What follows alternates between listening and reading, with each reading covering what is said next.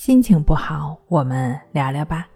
关系五分钟等于放松一整天。大家好，我是重塑心灵心理康复中心的刘老师，欢迎添加微信公众号“重塑心灵心理康复中心”。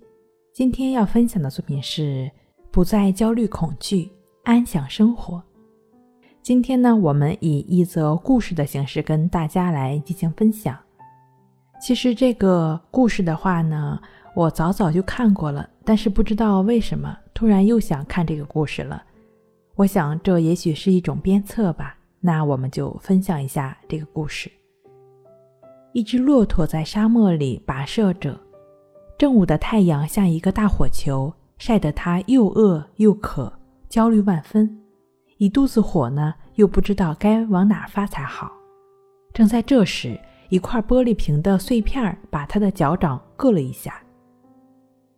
疲惫的骆驼顿时火冒三丈，抬起脚狠狠地将碎片踢了出去，却不小心将脚掌划了一道深深的口子，鲜红的血液顿时染红了沙砾，升腾起一股烟尘。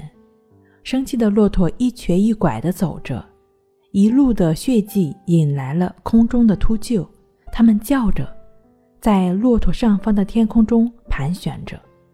骆驼心里一惊，不顾伤势，狂奔起来，在沙漠上留下了一条长长的血迹。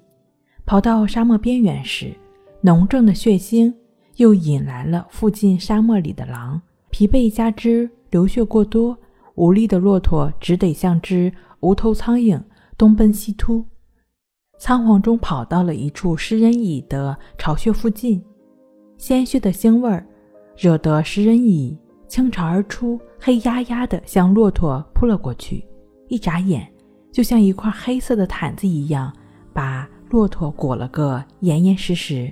不一会儿，可怜的骆驼就鲜血淋淋的倒在地上了。临死前，这个庞然大物追悔莫及的叹道：“我为什么跟一块小小的碎玻璃生气呢？本该走出沙漠，畅饮清泉，现在却葬身沙漠，魂飞魄散。”是什么葬送了骆驼的命呢？是生气，因天热无端生气，导致后面的连环悲剧。生活中，我们或许没有像骆驼那么倒霉，但是细数一下，生气给我们带来了什么呢？